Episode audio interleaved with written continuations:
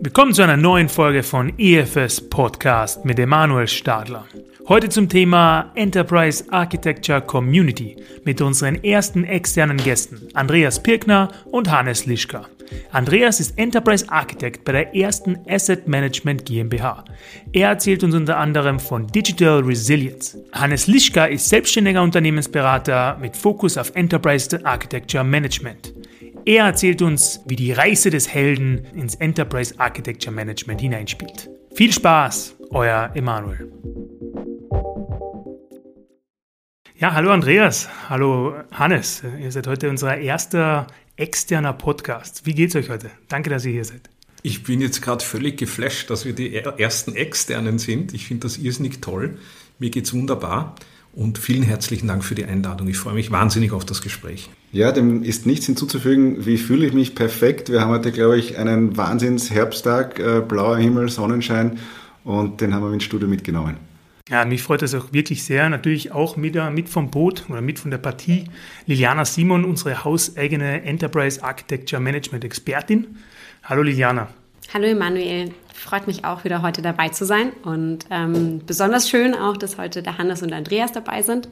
Als ich sie gefragt habe, ob sie nicht Lust haben auf einen gemeinsamen Podcast, waren sie gleich äh, voller Begeisterung und ich finde, das ähm, steht auch wieder für unsere Community, für den Austausch und deswegen super schön, dass wir heute in der Runde hier sind. Deswegen, ich möchte direkt anfangen mit einer unverblümten Frage. Wir hatten ja jetzt gerade erst unseren Podcast zu Enterprise Architecture Management, wo uns Robert und Liliana sehr viel zu dem Thema erzählen konnten. Jetzt möchte ich euch direkt so am Anfang fragen, so vielleicht auch ein bisschen als Recap für unsere Hörer. Natürlich müssen Sie sich nochmal die Episode von dort anhören. Aber was ist euer Verständnis zu Enterprise Architecture Management? Ich sehe Enterprise Architecture Management als eine Funktion, die dabei hilft, Abhängigkeiten und Zusammenhänge im Unternehmen darzustellen. Enterprise Architecture unterstützt dabei, Unternehmensstrategie greifbar zu machen, zu erkennen, wo man ansetzen muss, um die Strategie umzusetzen, über die verschiedenen Architekturebenen hinweg. Ich habe im Haus bei mir vier Ebenen definiert. Die Geschäftsarchitektur, Unternehmensprozesse, Funktionen, die Produkte und Dienstleistungen, die wir anbieten, die Applikationsarchitektur, welche Anwendungen werden im Rahmen der Geschäftsprozesse verwendet, die Datenarchitektur, welche Daten fließen denn zwischen Anwendungen hin und her, welche Daten werden für welche Geschäftsprozesse verwendet und dann zum Schluss natürlich die Technologiearchitektur. Und damit erkennen wir ganz gut, das Unternehmen möchte ein neues Marktsegment erschließen zum Beispiel, dann kann ich mir anschauen, welche Geschäftsfähigkeiten sind betroffen, welche Unternehmensprozesse müssen angepasst werden und wie wirkt sich das auf Anwendungen, auf Daten und auf Technologien aus. Und ich sehe meine Rolle als Architekt darin, den Überblick zu schaffen, zu helfen, dass wir genau diese sehr oft versteckten Abhängigkeiten erkennen, die ja dann im Projekt oft die sind, die vielleicht erst gegen Ende entdeckt werden normalerweise und dann genau dazu führen, dass der Scope nicht mehr passt oder der Zeitplan nicht eingehalten werden kann. Ja, ich war früher mit meinem Vater oft segeln äh, und ich bringe diese Analogie deswegen, äh, weil für mich Enterprise Architektur Management ermöglicht es, sich hinter das Steuerrad zu setzen. Also äh, dieses Agieren statt Reagieren. Und ähm, ich möchte das Ganze noch ein bisschen, äh, möchte noch einen anderen Spin geben.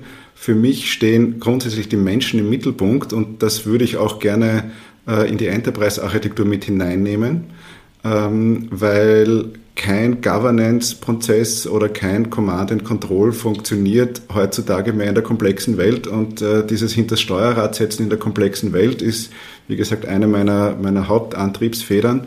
Und ich sehe so Enterprise Architektur Management als Basis, also die, diese Telefonbuchfunktionalität der Applikationen und äh, darüber sehe ich so ein bisschen New Work-ähnliche Konstrukte in der Zusammenarbeit, also selbstverantwortliches Handeln äh, und so fort. Und das Dritte, was ich sehr gerne da schon langsam mit reinbringen möchte, ist das, was wir aus der Achtsamkeitswelt mitbekommen, nämlich, dass man den anderen einmal ausreden hört, dass der andere auch eine Meinung hat, die irgendwie einen Wert hat in diesem Zusammenhang und dass dadurch irgendwie eine neue Sichtweise kommt. Und ich glaube, da haben wir uns schon öfters unterhalten, Andreas und ich, ich glaube, dass der Enterprise-Architekt einer der, oder Entschuldigung, die Enterprise-Architektin natürlich auch, äh, das sind eine, ist eine der wenigen Rollen, die eben dieses Übergreifende im Sinn haben. Das hat sonst keiner.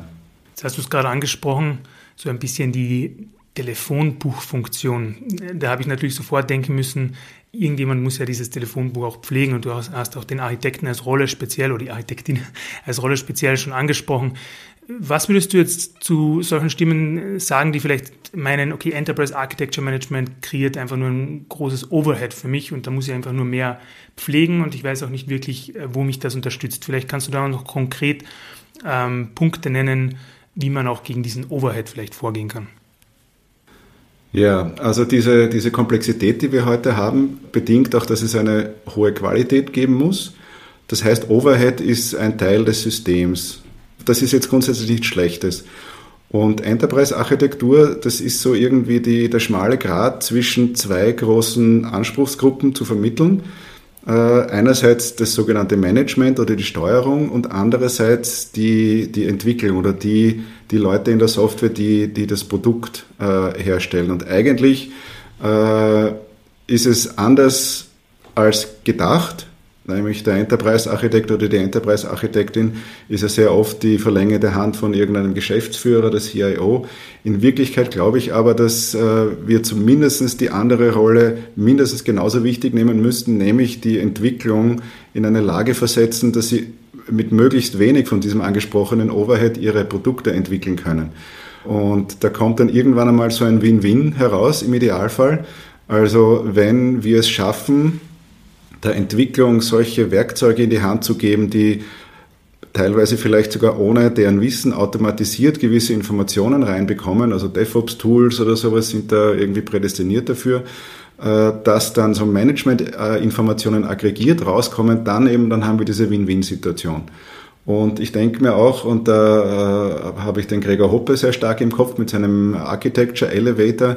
Und der Architekt ist oder die Architektin ist tatsächlich die oder derjenige, der auf Augenhöhe mit all diesen Rollen sprechen können sollte, um äh, zu schauen, wo kann ich das Nützlichste und Sinnvollste mit dem geringsten Aufwand herstellen. Vielleicht dazu ergänzend, neben dem Bild des Elevators sehe ich da auch so ein bisschen wie so eine Spinne die netzwerkartig die verschiedenen Seiten zusammenbringt. Ja? Also nicht Spinne, dass Leute gefangen genommen werden, die fliegen, nein, sondern dass eher dieses Netz gesponnen ist über die gesamte Firma. Also es geht nicht nur über Hierarchien, sondern es geht tatsächlich auch in verschiedene Business-Funktionen, es geht in die IT-Funktion raus, weil ich glaube, man bringt mit Architekturarbeit auch immer sehr viel, sehr stark immer IT gleich in, hat man da gleich im Kopf. Das ist auch schon richtig, dass es IT-orientiert ist, aber es ist genauso business-orientiert. Und ähm, das hatten wir eh auch in dem anderen Podcast, aber dieses Business und IT dort zusammenzubringen und es auch wirklich als Netzwerkfunktion zu sehen, die quasi Brücken spannt oder auch irgendwie als Übersetzer oder Übersetzerin fungiert, ist, glaube ich, was, was noch super wertvoll ist. Und ich glaube, da auch immer dieses Wissen, ein Architekt oder eine Architektin kreiert coole Deliverables ähm, eine transparente Ist-Situation, eine Idee von einer Soll-Situation, Maßnahmen und Projekte dazwischen. Aber so richtig die, die Strahlkraft erhalten die Ergebnisse ja dann erst, wenn man sie wirklich umsetzt. Also das ist auch immer das. Also es geht ja nicht darum, was zu kreieren, was dann irgendwie in der Schublade bleibt, weil das hübsche bunte Bilder sind, sondern es geht auch darum, das umzusetzen. Und das ist, glaube ich, auch genau der Punkt, wo wir uns dann in der Community auch treffen, um darüber zu sprechen, wie kommen wir jetzt in die Umsetzung herein. Ähm, und das auf den verschiedenen Ebenen, die der Hannes auch schon erzählt hat. Ja, also es geht da um die methodische Ebene, aber es geht auch um die kulturellen Aspekte davon. Weil es sind halt einfach auch in diesem Netz sind ganz viele Menschen drin, ne, die auch alle mit abgeholt werden in dem Weg. Hannes, du hast jetzt schon auch vom Segeln erzählt. Bevor wir jetzt auch mehr über die Community reden, vielleicht noch mehr über euch persönlich. Also wie seid ihr in das Thema Enterprise Architecture Management vielleicht auch persönlich hineingerutscht oder hineingesegelt? Ja, ich habe da nicht drauf losgesteuert oder irgendwie die Sterne angeschaut dazu. Äh, das ist äh, plötzlich gekommen. Ich bin äh, damals, war 2007, glaube ich, im Finanzministerium gewesen, in einer Stabsabteilung, die mit IT-Management an sich zu tun hatte und habe da meinen Chef gehabt, der glaube, der hat eine, eine akademische Arbeit gerade geschrieben und der dieses Thema ganz einfach aufgegriffen hat und, und hineingedrückt hat auf schöne Art und Weise ins Unternehmen. Gerade damals, äh, als wir auch äh, mit so einer Hostablöse beschäftigt waren und da konnte man ihm sehr gut zeigen, was da, was da rundherum äh, an Informationen irgendwie da sein muss, damit man da gescheite Entscheidungen treffen kann.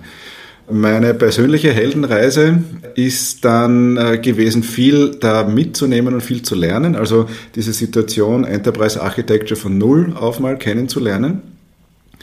Und ich habe dann, ich habe dann auch gewisse andere Häfen angesteuert. Also ich war zum Beispiel äh, auf der Auftragnehmerseite, ich war auf der Auftraggeberseite, war in der Enterprise-Architektur von Null auf beim Start dabei oder bei schon einer umgesetzten Variante, wo ich das weitergeführt habe. Und ich habe mich dann irgendwie so in den letzten fünf Jahren von diesem technokratischen wegentwickelt, habe dann diesen Begriff New Work kennengelernt und habe mich da sehr fasziniert gezeigt, wie Zusammenarbeit in der heutigen Welt ganz einfach besser funktioniert.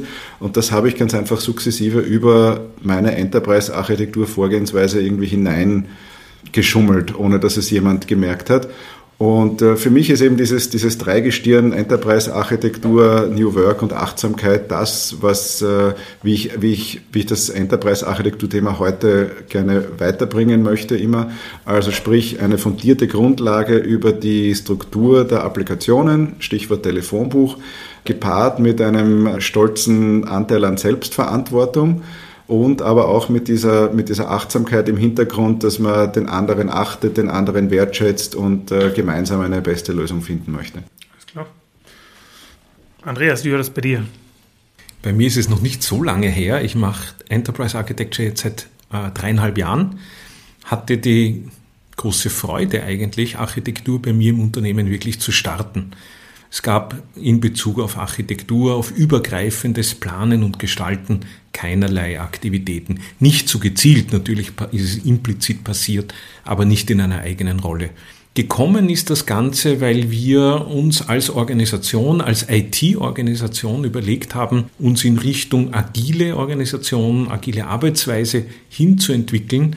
Und dann war unweigerlich die Idee, dass wir eine Rolle brauchen, die dann diese agilen Teams, die eigenständig arbeiten, irgendwie trotzdem zusammengeführt werden müssen im Sinne von Vermeiden von Waste, von Ineffizienz, vermeiden, dass Teams vielleicht am selben Thema arbeiten, an derselben Funktion arbeiten.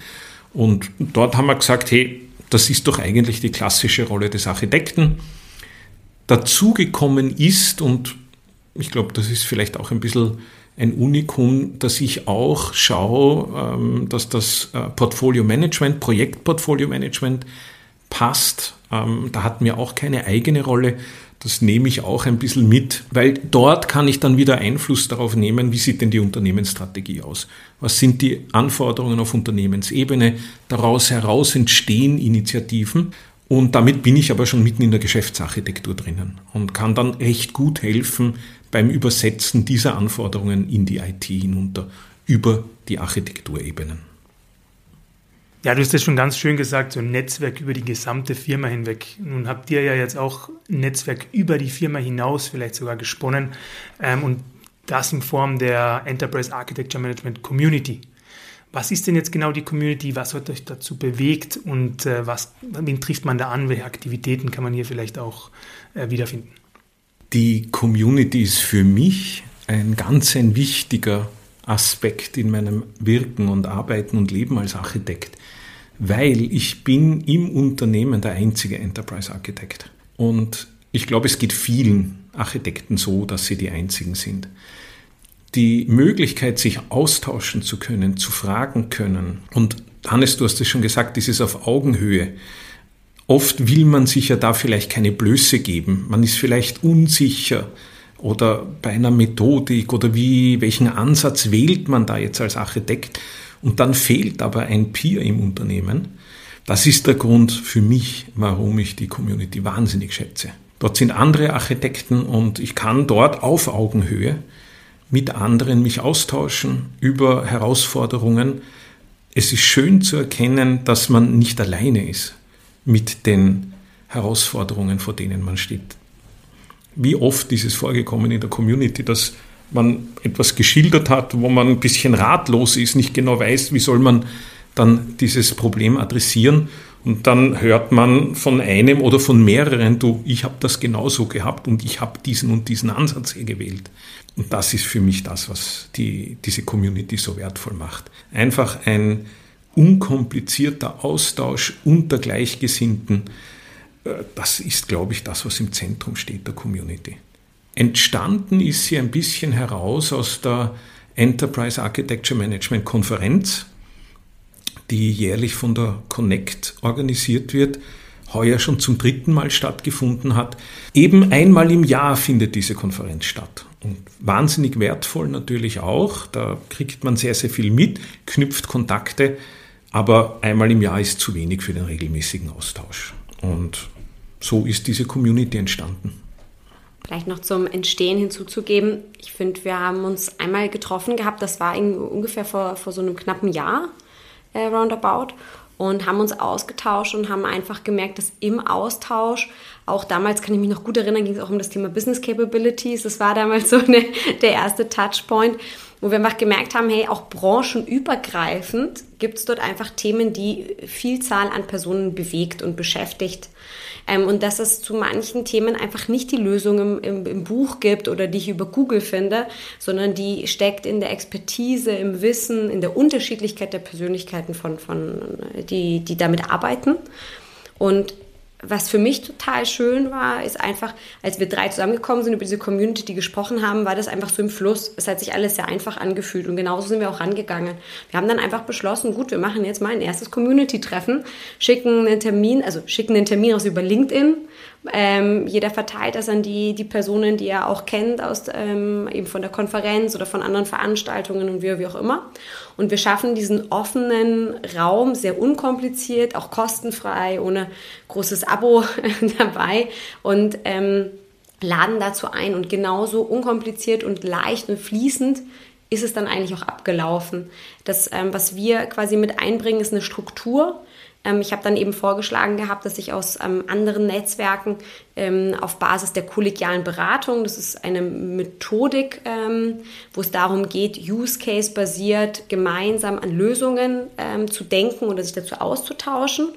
Und diese Methodik hat eine ganz klare Struktur. Man sammelt Use Cases, man sucht sich eine Methode aus. Da haben wir so ein kleines Methodentwister, nennen wir das. Und äh, besprechen das dann. Wir skribbeln die Antworten mit. Und am Ende gibt es ein Resümee. Und es ist auch immer total schön beim zweiten oder dritten Community-Treffen dann immer zu hören, wie, was hat man denn mitgenommen vom ersten oder zweiten Mal? Was wurde ausprobiert? Was hat funktioniert? Was hat vielleicht noch nicht so gut funktioniert? Ähm, und für mich war eben einfach so diese, diese Leichtigkeit des im Fluss sein, gemeinsam einfach auch so ein Thema, wo ich sage, okay, das ist auch wichtig für eine Community, dass die nicht kompliziert funktioniert und irgendwie schwierig ist, da reinzukommen, sondern das ist eine offene Einladung an alle, die Lust haben, da mit dabei zu sein. Und wir bringen quasi den Rahmen mit, äh, lassen den aber dann durchs Leben füllen, durch alle Teilnehmerinnen und Teilnehmer, die dabei sind und haben quasi diese Struktur als Element, wobei wir das auch immer wieder mit Schwerpunkten abgewechselt haben. Ja, für mich die, die Community ist die Möglichkeit, mit, der, mit Menschen zusammen äh, etwas Neues zu machen, jetzt unabhängig davon, ob es jetzt Enterprise-Architektur ist oder nicht. Äh, die Methodik, die die Liliana gerade erwähnt hat, die, die hätte ich jetzt vorher noch nie gehört. Natürlich kann man sich äh, zusammenreimen, was das ist. Aber es entstehen einfach, es entstehen einfach neue Dinge dadurch, die man in seiner normalen Arbeitstätigkeit einfach nicht haben würde. Äh, und ich glaube, wenn man so ein bisschen zurückblickt, es macht allen Spaß. Es kommen dadurch tatsächlich neue, neue Insights irgendwie heraus. Wir haben ja mit der Liliane eine perfekte Skribblerin. Das heißt, wir bekommen am Ende ein Bild dazu als Zusammenfassung. Und tatsächlich ist es so, derjenige oder diejenige, der, der oder die die Frage gestellt hat, der bekommt das dann auch. Äh, und äh, wir fragen dann manchmal so nach, was ist eben dann, was ist eben dann äh, gewesen so das letzte Mal, hast du das irgendwie mitnehmen können? Und äh, tatsächlich sagt man dann manchmal, okay, ja, ich habe mir das jetzt dann nochmal angeschaut und nochmal irgendwie reflektiert und äh, das hat jetzt einen, eine neue Lösungsmöglichkeit irgendwie ergeben.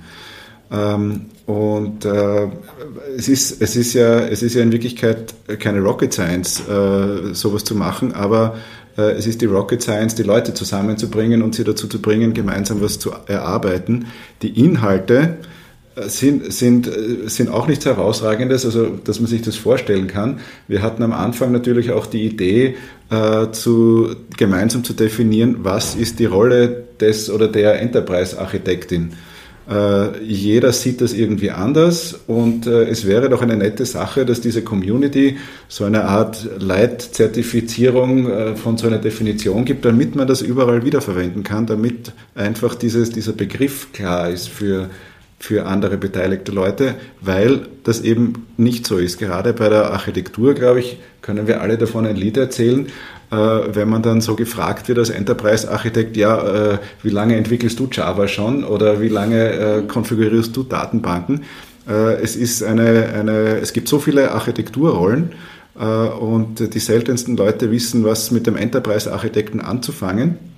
Und ich glaube, diese Wahrnehmung nach außen, aber vor allem nach innen, ist extrem wichtig, weil wenn man in unserem Unternehmen nicht weiß, wer wir sind, dann können wir natürlich auch keine Wirkung entfalten.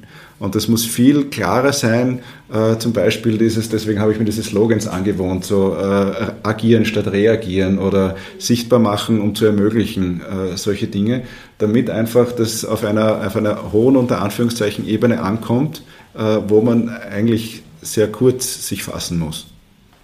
Ja, wenn wir nicht wissen, wer wir sind, dann können wir keine Wirkung entfalten. Das finde ich ein wirklich schöner Slogan sozusagen. Hat mir gut gefallen. Ähm, vielleicht noch, bevor wir jetzt wirklich auch ins, äh, ins Meet der Community so hineingehen, vielleicht zuerst noch ein paar Zahlen, Daten, Fakten. Also wie oft findet die Community statt? Ist sie tatsächlich nur vor Ort? Äh, was ist so der durchschnittliche Teilnehmeranzahl? Ähm, wo trefft ihr euch vielleicht auch? Also vielleicht so ein bisschen in die Richtung Zahlen, Daten, Fakten. Also wir haben schon alles gemacht. Wir haben äh, äh, online das gemacht, wir haben das vor Ort gemacht. Wir freuen uns, glaube ich, alle, wenn es vor Ort passiert, weil man dann natürlich auch äh, die Interaktion dabei hat. Enterprise-Architektur ist jetzt, wir mal, wenn man Österreich oder zumindest den Dachraum hernimmt, da lernt man relativ schnell die Leute kennen. Wir sind so zehn plus minus meistens gewesen, haben durchaus 20 äh, oder 30 Rückfragen oder auch Anmeldungen ursprünglich gehabt. Natürlich kann das sein, dass dann der ein oder andere absagt. Äh, das ist so die Größenordnung, in der wir, in der wir organisiert sind. Und ich glaube, das ist eine, eine schöne Zahl, weil äh, da kann man noch in einer kleinen Gruppe am meisten lernen. Und ähm, Richtung Häufigkeit, wir haben meistens geschaut, dass wir einmal im Quartal uns getroffen haben. Ähm, das heißt, jetzt hat auch recht zeitnah das nächste Treffen stattfinden ähm, um vielleicht auch schon mal das Datum zu nennen. Ähm, am 14.10. findet das nächste Enterprise Architecture Management Community in Wien quasi statt. Und das nächste danach wahrscheinlich erst wieder im, im nächsten Jahr. Also wir machen die Termine eigentlich immer recht fluide aus. Wir schauen meistens, dass es tendenziell eher ein Donnerstag ist und ähm, eher von, von der Uhrzeit her 17 Uhr, 17.30 Uhr, so dass es eigentlich auch nach Feierabend quasi noch eine schöne Möglichkeit ist, auch mit, einem, mit, dem, mit der Möglichkeit des eines Ausklangs. Also wir sagen meistens so gegen 17, 17.30 Uhr startet es. Es geht dann ungefähr eineinhalb Stunden, eine Stunde bis eineinhalb Stunden. Und wer möchte, kann sich danach auch gerne nochmal auf ein Getränk zusammensetzen ähm, genau, und äh, wie gesagt, wir haben auch immer wieder, finde ich, so ein paar Leute, die schon in den festen Kern vielleicht bilden, ähm, aber dann immer wieder Leute, die neu dazukommen. Und ähm, auch da freuen wir uns tatsächlich auch über, über jeden oder jede, die, die Lust hat, dabei zu sein. Und wie gesagt, also kannst du nochmal betonen, es ist echt eine offene Einladung an alle, die, wie sagen sie, ähm, arbeiten mit Architektur in einer Rolle, kann ganz unterschiedliche Tiefen sein ähm, auch vielleicht ganz, also jegliche Branche. Und uns ist halt wichtig, jeder gibt etwas in diese Community rein, gibt etwas in die Mitte ähm, von seinem Wissen, von seiner Erfahrung und hat auch die Möglichkeit eben anhand der Use Cases auch immer gerne was zu nehmen, also auch seine Fragen offen reinzustellen und dazu auch Antworten zu bekommen. Ich glaube, das ist uns nur wichtig. Ähm, ansonsten ist das ein, ein Platz, äh, wo auch alles sehr also anonym ist. Also es ist alles, was wir dort erzählen, bleibt auch dort. Ähm, und genau, das vielleicht noch so ein bisschen nur zu den Spielregeln, die mir gerade noch so einfallen. Und es ist einfach ein sehr wertschätzender, ähm, respektvoller Umgang und Austausch miteinander. Ich glaube aber auch, das ist, was man sofort mitbekommt, wenn man da ist. Ähm, ich glaube, das ist uns drei auch wichtig dass, und wir geben auch genau diesen Raum einfach als, als Personen und wie wir auch zur Architekturarbeit stehen. Und äh, wir leben es ja eigentlich auch vor, weil auch wir vernetzen uns auf Augenhöhe zu den verschiedenen Themen ähm, und leben diese Community eigentlich auch im Kleinen. Deswegen haben wir sie eigentlich nur multipliziert ähm, in der Art und Weise. Ganz nach dem Motto Sharing is Caring. Und ich will es einfach auch nochmal sagen, es ist ja schon gefallen heute, die Community lebt vom Austausch, lebt davon, dass man offen dorthin geht, offen erzählt, was einen beschäftigt und nicht einfach nur konsumiert, weil wenn das jeder macht, dann gibt es die Community nicht. Zum Ort. Wir haben keinen festen Ort, wo wir uns treffen. Es ist sehr schön, wenn wir uns immer woanders treffen können, wenn wir eingeladen werden bei Teilnehmern. So gesehen freuen wir uns, glaube ich, alle, wenn es jetzt wieder tatsächlich möglich ist, dass wir uns vor Ort treffen, weil die letzten Male war es immer online. Auch hier, wir freuen uns immer über Vorschläge zu Möglichkeiten, wo man sich treffen kann. Wir haben ja in unserem ersten Enterprise Architecture Management Podcast schon viel gehört, auch über unsere drei Stunden zur Transparenz und auch viele andere Methodiken und Lili hat auch kurz eine angeteasert. Jetzt würde ich mir gerne so ein bisschen ein Bild machen. Ich gehe in die Community, bin zum ersten Mal dort, viele neue Gesichter, mit denen ich mich austauschen möchte. Auf was kann ich mich da jetzt einstellen? Was sind vielleicht die Themen einer Community und wie ist die genau aufgebaut? Wir haben in der Regel kein festes Thema, über das wir sprechen ich glaube, es ist schon ganz gut rausgekommen heute, die Community lebt von denen, die teilnehmen, die an dem Treffen jeweils dabei sind. Jeder kann dort ein Thema einbringen, ein Thema, das ihn gerade beschäftigt, ein Thema, zum dem er sich austauschen will. Und wir stimmen das dann recht gut ab. Ähm, man kann dann auch mitgeben, wie wichtig ist einem das Thema. Und wir hatten bis jetzt noch nie Probleme, Themen zu finden. Es sind in der Regel mehr Themen da, als wir eigentlich behandeln können. In der Regel schaffen wir in einem Community-Treffen ein bis zwei Themen, die wir dann nach dem Methodentwister ähm, behandeln, sprich wir suchen uns die passende Methode für dieses Thema aus und bearbeiten das dann. Ziel ist immer, dass wir von allen Teilnehmern hier Input bekommen, zu dem Thema. Wie gesagt, meistens eine konkrete Herausforderung, vor der einer der Teilnehmer der Community steht, nämlich in einer Art und Weise, dass man konkret das mitnehmen kann und wirklich gleich am nächsten Tag auch ausprobieren kann. Wir hatten einmal ein ganz ein konkretes Thema, da ist, und das haben wir gesehen, immer wieder die Frage aufgekommen, die du eingangs auch ein bisschen gestellt hast, wie können wir denn eigentlich Enterprise Architecture verkaufen, als nützlich darstellen? Und Hannes, wie war denn das damals? Ja, also äh, Methodentwister ist ja schon etwas unkonventionell und wir versuchen auch dieses Unkonventionelle weiterzubringen. Wir haben äh, uns da eigentlich auch zufällig relativ schnell auf diese sogenannte Heldenreise geeinigt der, der oder die Enterprise-Architektin als Heldin in einer Geschichte und äh, das ist ja auch ein, eine bekannte Metapher, wie Hollywood-Filme entstehen. Also es gibt sogar mal eine Vorstellung und dann irgendwie das Tal der Tränen und dann gibt es einen Helfer äh, oder eine Helferin und dann, äh, dann gibt es da gibt's eine Lösung. Und äh, das ist auch so ein bisschen Gamification-mäßig, mit Spaß verbunden. Und äh, jeder, ich glaube, wir haben Gruppen gemacht zu zwei Personen oder drei, wo, wo jeder seine, seine Heldenreise äh, erzählt hat. Und am Schluss haben wir das auf eine gemeinsame Leiste aufgetragen, also die, die, die Summe der Heldenreisen, und haben uns halt so gegenseitig erzählt, was da, was da rausgekommen ist. Und ähm, auf der einen Seite natürlich haben wir sehr gelacht, weil viele, weil viele Dinge äh, ganz offensichtlich immer dem Enterprise-Architekten oder der Architektin passieren, wie ja, muss viel vorbereiten, aber äh, hat dann überhaupt keine Wirkung oder so irgendwie. Aber ich glaube auch, dass wenn man so eine Heldenreise oder dieses Format in, eine, in ein bisschen eine eine prägnante Story hineinbringt, dann kann man das eben genau sehr gut dafür verwenden, um das zum Beispiel einer der unterschiedlichen Rollen zu zeigen, zum Beispiel einer Geschäftsführung oder zum Beispiel einer Entwicklung, weil beide kennen die, die, die Leiden des Enterprise-Architekten eigentlich nicht. Und ähm, es war eine, eine recht witzige Geschichte und jeder konnte sich da irgendwie auch irgendwie sehr gut finden. Und äh, weil wir gesagt haben, man kann sich immer was mitnehmen, also das kann man sich auch wunderbar, wenn man das da aufgeskribbelt hat, dann, dann, dann mitnehmen und tatsächlich herzeigen. Ich würde sehr gerne fragen nach so einer Heldenreise, aber ich glaube, es ist besser, wenn man das gar nicht jetzt schon alles verraten. Das müssen die Leute natürlich selbst in die Community kommen. äh, weil wir uns jetzt schon langsam schon äh, Richtung Ende bewegen, so meine normale Frage am Ende jedes Podcasts ist so ein bisschen der Zukunftsausblick. Also wohin entwickelt sich die Community und was sind vielleicht auch Themen, die in der Community behandelt werden, die ihr nirgendwo anders seht? Also die vielleicht wirklich nur in dieser ERM-Community behandelt werden, wo sie wirklich unique ist. Das ist für mich ein bisschen ein zweischneidiges Schwert, interessanterweise. Ich glaube, ich habe da in mir auch ein bisschen einen Widerspruch. Ich bin überzeugt, dass in einer reifen Organisation, und New Work hat der Hannes schon einmal angesprochen, in einer Organisation, die von Eigenverantwortung getragen ist, der Enterprise-Architekt gar nicht benötigt wird, weil das architekturelle Denken, das Denken über den Tellerrand hinaus, das Denken in Abhängigkeiten und in Zusammenhängen verinnerlicht ist in dieser Community. Und das ist aber gleichzeitig die zweite Schneide.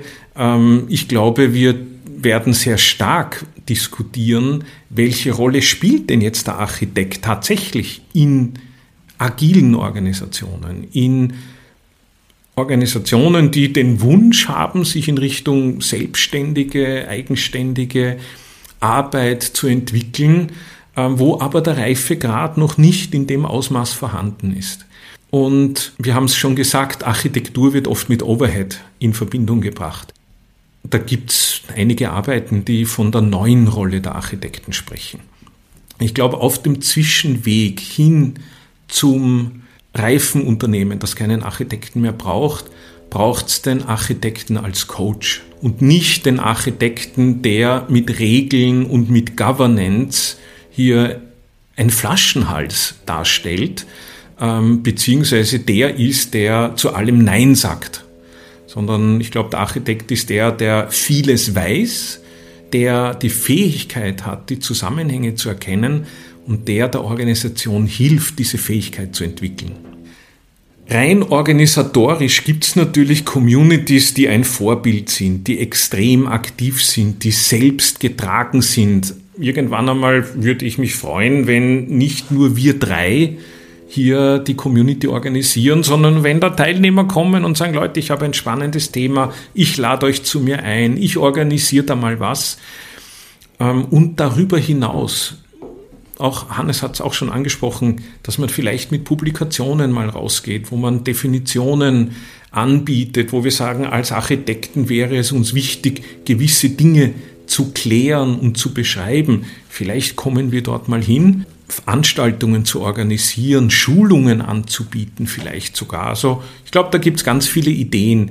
Mir ist wichtig jedenfalls, dass diese ganze Community unkompliziert bleibt. Also ich brauche keine Vereinsmeierei mit Vorstand und Vereinsregister, sondern wie gesagt, im Mittelpunkt steht das gegenseitige Befruchten, das Lernen, das Austauschen, auch das Thema Enterprise Architecture zu positionieren, vielleicht ein bisschen stärker auch noch in der Öffentlichkeit, dass dort auch Nicht-Architekten mitbekommen, was tun wir denn eigentlich als Enterprise Architects? Ich finde äh, diese Analogie eigentlich ganz schön, wie du am Anfang gesagt hattest. Ähm, das finale Ziel ist es eigentlich, dass der Architekt gar nicht mehr gebraucht wird. Und in einem Sportteam wäre das ja ähnlich. Du willst ja eigentlich gar nicht, dass du den Coach brauchst. Du möchtest ja, dass die eigentlich wie so, ein, wie so eine Unit zusammenarbeiten und wirklich, ja, man sich selbst dann gar nicht mehr braucht. Wie siehst du das, Hannes, den Architekten wegrationalisieren? Also für das, für das Bild finde ich es find an sich richtig und gut. Also für dieses Bild, äh, das Entwicklungsteam selbst verantwortlich arbeiten, da sehe ich das tatsächlich so. Ähm, äh, dennoch würde ich jetzt nicht sagen, die Enterprise-Architektin ist nicht mehr gebraucht, weil eben genau diese übergreifenden Themen, die plötzlich dahertrudeln, dass, dass der Enterprise-Architekt der Enabler ist, dann das in die richtige Richtung zu entwickeln. Wir haben, wir haben äh, oder der Andreas hat ein, ein spannendes Thema unlängst angesprochen, das ich noch gar nicht auf dem Radar hatte, eher aus einer anderen Ecke heraus. Das sogenannte Digital Resilience. Der Andreas kann uns da sicher ein paar Sachen dann noch erzählen, was das ist. Und da, wenn niemand dabei ist, der jetzt irgendwie sagt, so, da gibt's jetzt was Neues und da müssen wir als Gesamtunternehmen uns was überlegen dazu, dann kommt man jedenfalls immer in diese Lose-Lose-Situation hinein, ähm, dass man nicht agiert statt reagiert, sondern reagieren muss. Es betrifft einen irgendwie ein Thema von außen, man ist mitten in der Arbeit drinnen äh, und, und man kann nur noch im Nachhinein die Scherben aufglauben. Da, glaube ich, ist die Enterprise-Architektin genau die oder derjenige, das irgendwie ins Spiel zu bringen und möglicherweise das Unternehmen, die Organisation oder die Kultur in diese Richtung zu treiben, weil in dem Fall würde das ja bedeuten, dass wir wahrscheinlich umso mehr uns öffnen müssen, umso mehr Transparenz irgendwie in das Ganze hineinbringen müssen. Das passiert einfach nicht von selbst. Andreas, vielleicht sagst du mal ein bisschen was so, was, was ist Digital Resilience? Das klingt nach Psychotherapie. Äh, mag sein, dass das auch in diese Richtung gehen könnte. Äh, erzähl mal, was, äh, was, was hast du da mitgenommen? Hannes, danke, dass du das Thema angesprochen hast. Es beschäftigt mich nämlich im Moment sehr stark. Mit Psychologie hat es in meinem Fall nichts zu tun. Es ist eine Richtlinie der EU, beziehungsweise sogar eine Verordnung der EU, die digitale Resilienz im Finanzbereich, im Bankenbereich vorschreibt. Spannend ist das ganze Thema und dort komme ich jetzt zur Psychologie, weil Resilienz ist, glaube ich, ein bisschen ein Schlagwort geworden. Das ist irgendwie in aller Munde, in, in herausfordernden Zeiten und ich glaube, gerade die letzten 18 Monate waren da ein sehr schönes Beispiel, ähm, wo Resilienz wirklich gefragt ist. Wie gehe ich mit Krisen um? Wie gehe ich mit herausfordernden Zeiten um? Ich glaube, das kann jeder von uns nachvollziehen. Es ist wahnsinnig viel, wahnsinnig vieles gleichzeitig, alles muss schnell gehen. Und die Resilienz, glaube ich, gibt hier ein bisschen Hilfsmittel an die Hand, um mit solchen Situationen fertig zu werden. Und das Ganze geht jetzt in die digitale Welt hinüber. Sehr konkret, eben die EU-Verordnung schreibt vor, weil digitale Systeme in unserem modernen Leben nicht mehr wegzudenken sind, man denke an Zahlungssysteme. Wenn die Computer nicht gehen, wenn die Netzwerkverbindungen ausgefallen sind, können wir nicht mehr bezahlen. Und ich glaube, es gab genug Beispiele in den letzten Jahren, wo die Bankomatkasse im Einzelhandel nicht funktioniert hat. Und dieses Thema will die EU dort jetzt adressieren, dass wir sicherstellen, dass die digitalen Systeme auch krisenfähig sind und selbst in Krisenfällen funktionieren. Und mir gefällt sehr gut, Hannes, den Aspekt, den du reinbringst, und das hast du ja auch eingangs schon sehr schön gesagt, nämlich den Menschen. Der Mensch gehört zu diesem System dazu. Der Mensch ist hier ganz genau wichtig. Und das ist ein Thema, mit dem wollen wir uns auch in der Community ein bisschen beschäftigen, weil wieder der Architekt ist derjenige, der hier hilft zu erkennen, wo muss man denn ansetzen, dass wir hier auch die menschliche Seite mit reinbringen in diese Überlegungen zur digitalen Resilienz. Absolut. Äh, Zuhörer werden uns das äh, verzeihen, dass wir jetzt vielleicht ein bisschen länger machen als sonst. Aber dieses Stichwort digitale Resilienz finde ich eigentlich ganz interessant. Am Anfang haben wir ja gehört, Enterprise Architecture Management ist nicht nur reaktiv, also Resilienz reaktiv, sondern eher mehr in die Richtung proaktiv. Jetzt ist vielleicht meine Frage, was ist der proaktive Ansatz von Enterprise Architecture Management und auch der Community zu Resilienz? Ähm, also ich würde sagen, das Proaktive wäre zum Beispiel jetzt äh, anhand einer modernen disruptiven Technologie ganz leicht ableitbar. Wenn man sagt jetzt Cloud oder wenn das zu wenig disruptiv ist, kann man Blockchain hernehmen. Das heißt, ich möchte als Enterprise-Architekt das Thema mal vorstellen, die Wirkung auf das Unternehmen einführen bzw. klarlegen und dann auch muss man schauen, dass man das irgendwie überführt in eine Realität. Wenn man jetzt das einfachere Beispiel Cloud oder jeder ist gerade bei der Office 365 Umstellung und will dann in die Azure Cloud vielleicht gehen, jeder ist da gerade dabei und wenn man sich jetzt so vorstellt, man ist in einem sehr konservativen Umfeld wie Banken oder Versicherungen, hat man noch immer die Hostwelt irgendwie äh, im Keller stehen das sind äh, Anwendungen, die über Jahrzehnte hinweg entwickelt worden sind. Das sind Anwendungen, wo die Entwicklerinnen teilweise jetzt nicht mehr da sind oder plötzlich weg sind. Das heißt, äh, da muss es irgendwie vorher schon, lang vorher, irgendwann einmal einen Punkt geben, wo man sagt, Jetzt sind wir Hausnummer zehn Jahre, nachdem die Technologie begonnen hat. Was machen wir jetzt? Wollen wir weiter auf dieses Pferd setzen oder wollen wir etwas anderes machen? Muss man dann ein Screening machen? Könnte man jetzt sagen, okay, mit Office 365 wollen wir da in die Zukunft gehen? Und äh, es, es reicht aber nicht aus, zu sagen, ja, wir machen jetzt Cloud First.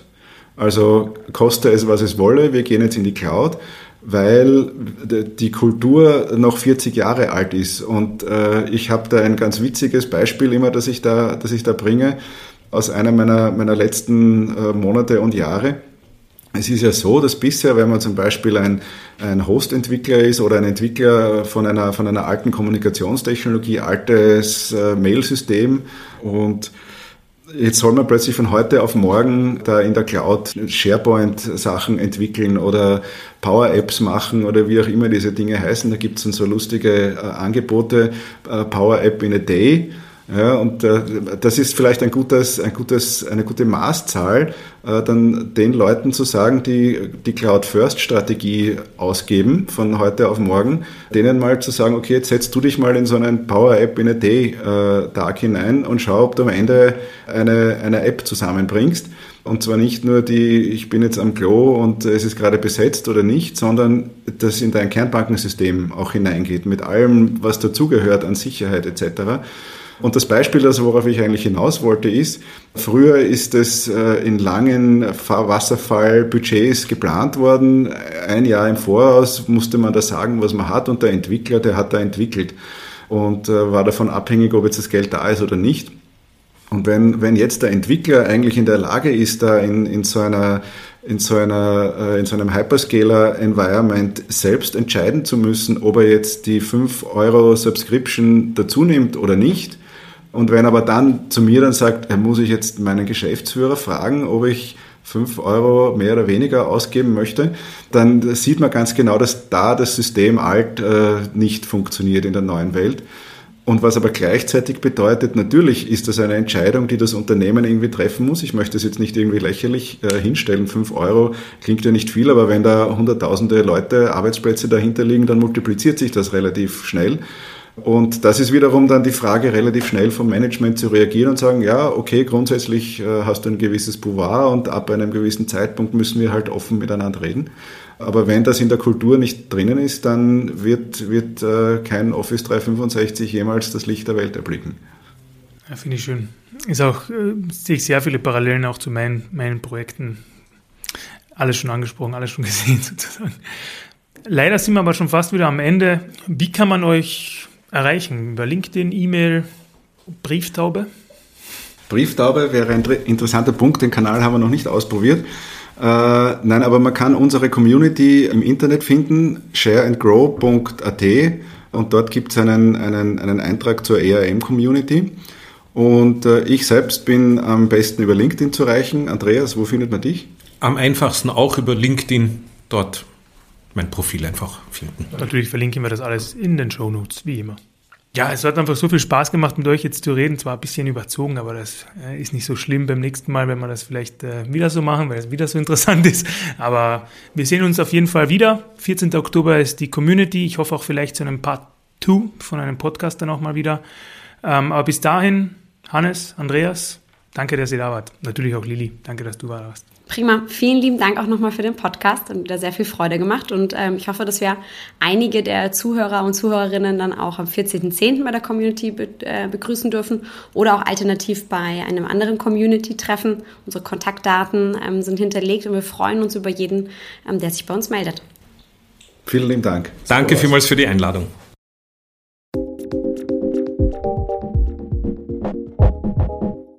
An dieser Stelle nochmal vielen herzlichen Dank an unsere Gesprächspartner oder Gesprächspartnerinnen und natürlich auch vielen Dank an euch, unsere Hörerinnen und Hörer. Wir freuen uns, dass ihr wieder eingeschaltet habt und hoffen, dass wir euch viele interessante und neue Einblicke vermitteln konnten. Falls etwas in unserer Episode unklar war oder ihr noch mehr wissen möchtet, schreibt uns einfach auf podcast.efs.at. Wir freuen uns auf konstruktive Kritik jeder Art und schreibt uns auf jeden Fall auch, wenn ihr neue Ideen für Podcast-Episoden habt. Gerne könnt ihr auch mehr Informationen zu den vorgestellten Themen auf unserer Website www.efs.consulting, auf LinkedIn oder auch direkt in einem Fachgespräch erhalten. Kontaktiert uns dazu bitte auch unter podcast.efs.at. Schaltet doch gerne wieder zu unserer nächsten Episode ein. Ihr findet uns übrigens auch auf allen gängigen Podcast-Apps wie Spotify, Apple Podcast oder auch Stitcher.